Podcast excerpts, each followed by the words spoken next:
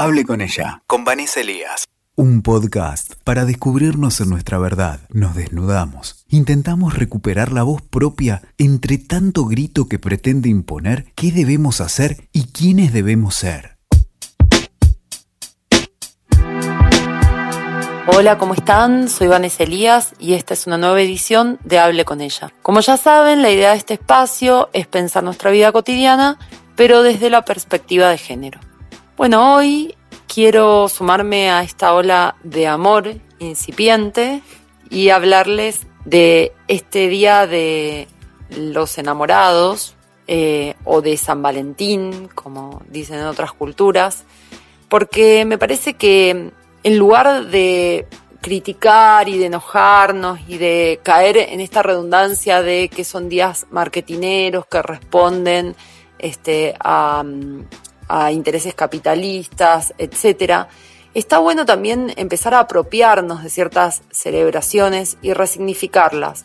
O por lo menos esa es la propuesta que yo les traigo. Después cada cual hará lo que le parezca en relación a esto y por supuesto que es válido. Lo que pasa es que me parece interesante eh, aprovechar la oportunidad para que pensemos un poco el concepto de amor, cómo construimos ese concepto y cómo va cambiando eh, en cada época y en cada cultura, pero cómo también podemos seguir un hilo conductor desde el principio de los tiempos de las culturas al día de hoy y vamos a ver que en cada cultura durante siglos y siglos siempre se celebró, se honró o se mitificó al amor a través de una diosa, de un dios, de un santo, de esto, de, cualquier mito pagano, mundano eh, o, o posmodernista, si quieren. Pero hubo una necesidad de ritualizar el amor. Entonces me parece interesante que podamos cuestionarnos también esto, de dónde viene, ¿sí? Aunque nos cause rechazo el día, porque podemos acordar que no hace falta un día, ¿no? Para celebrar el amor. Pero bueno, de cualquier manera también podemos entender o, debatir respecto de que la mayoría de mm, las celebraciones, de, de los rituales, responden a un día, un día X. Y de alguna manera, que, que exista un día puntual eh, para mí es secundario, ¿sí? Es, es lo de menos, es lo que menos importa. Lo que importa es que las personas hemos necesitado ritualizar el amor.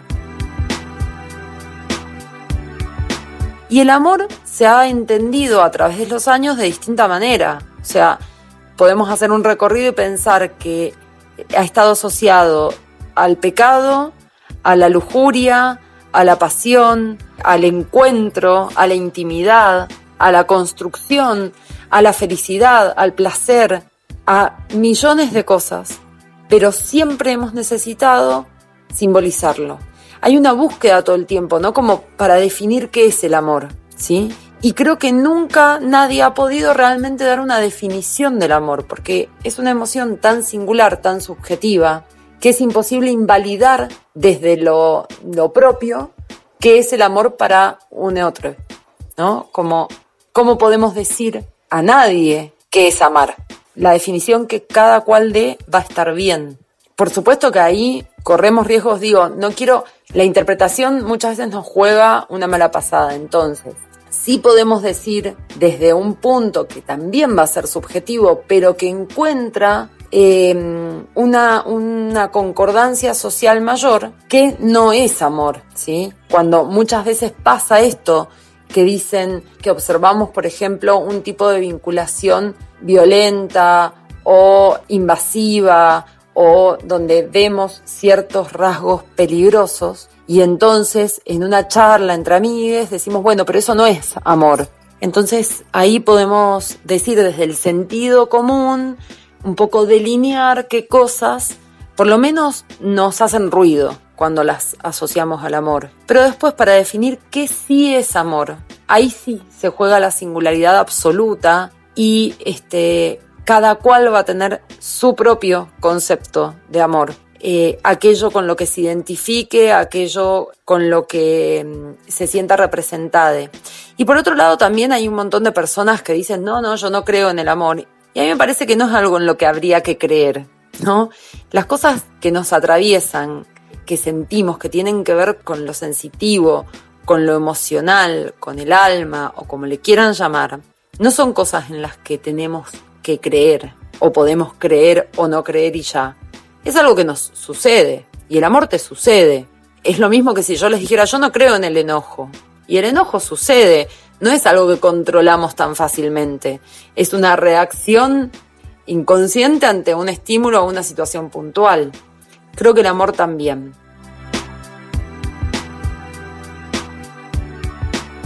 Y lo que me parece más interesante de este 14 de febrero en particular es que es un 14 de febrero que viene de eh, varios años de venir rompiendo modelos y cuestionando formas y eh, cuestionando estructuras preestablecidas y mm, resimbolizando eh, mucho del contenido social que tiene que ver con el modo de vincularnos y que por ende tiene que ver con el modo de amar. Y me parece súper interesante que pensemos en esto, porque hoy pensaba que podría eh, en este podcast hablarles de distintos tipos de relaciones eh, más posmodernistas o actuales. y entonces dar nombres y descripciones y eh, hacer un poco de, manual, ¿no? Para que, para que aprendamos qué relaciones hay. Y la verdad es que pensando en eso, entendí que lo que quiero hacer es exactamente lo contrario.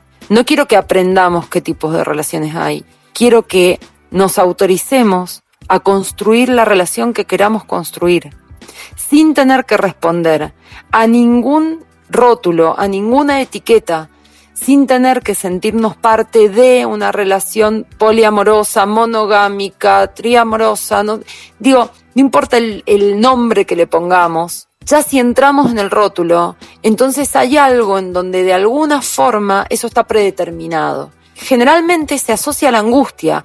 ¿Por qué? Porque cuando no respondo a esto que está predeterminado, entonces siento que algo hice mal y me angustio siento que estoy en una relación donde no estoy siendo del todo libre, donde eh, las condiciones no son las que yo quisiera. y las condiciones de cada relación son un negocio y un acuerdo que se juegan ahí, entre las personas que integren esa relación. Me parece que esa debería ser la propuesta. Autorizarnos al amor libre es vivirlo libremente y eso es indiscutible. Después el modo en el que elija vivirlo, si lo elijo con libertad, es válido. Y ya está.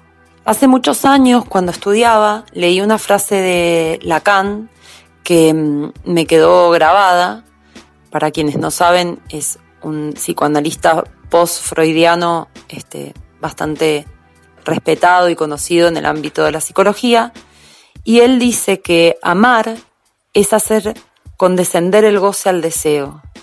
Y esto quiere decir que el amor muchas veces lo que hace es posibilitar que eso que nos angustiaba, que eso en lo que rumiábamos, en lo que quedábamos como atrapades, se transforme en un camino para empezar a desear, para empezar a construir.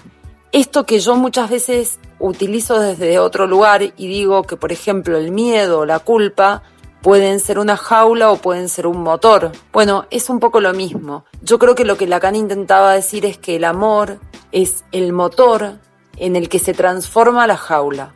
Entonces nos pone en movimiento. Y eso que antes nos daba miedo, nos angustiaba o nos hacía mal, se puede transformar en otra cosa a través de ese encuentro eh, amoroso.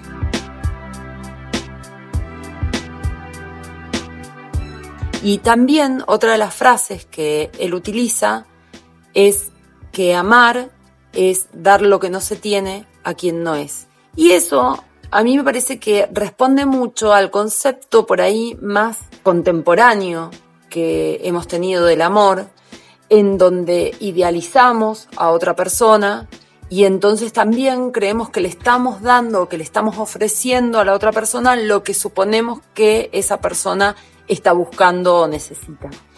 Y eso sí me parece peligroso, porque creo que el amor no debería plantearse en términos de necesidad, sino de elección. No deberíamos estar con, con otra persona porque la necesitamos, sino porque la elegimos. Y eso cambia mucho la relación de poder que se puede establecer en esa vinculación. Eh, creo que a partir de ahí podemos pensar relaciones de equidad, que siempre van a ser menos riesgosas, ¿sí? De alguna manera amar es correr riesgos, pero esos riesgos no tienen por qué ser eh, situaciones violentas eh, o situaciones que realmente nos dejen en lugares de vulnerabilidad o de víctimas o quedando como subyaciendo a una relación de poder eh, de la que no podemos salir. ¿sí? Entonces me parece también interesante empezar a desglosar de qué modo nos vinculamos, cómo queremos relacionarnos, cuándo actuamos por miedo, cuándo, o sea, creo que también en esto de, por ejemplo, abrir las parejas o de acceder al poliamor o de construir parejas en base a ciertas teorías ya planteadas. También es válido cuestionarnos si esto realmente responde a nuestro deseo, que por supuesto muchísimas veces es así, o si responde a un miedo de por ahí quedar espejada alguna relación de alguien más parental o de o antigua que a la que yo le tema, ¿no?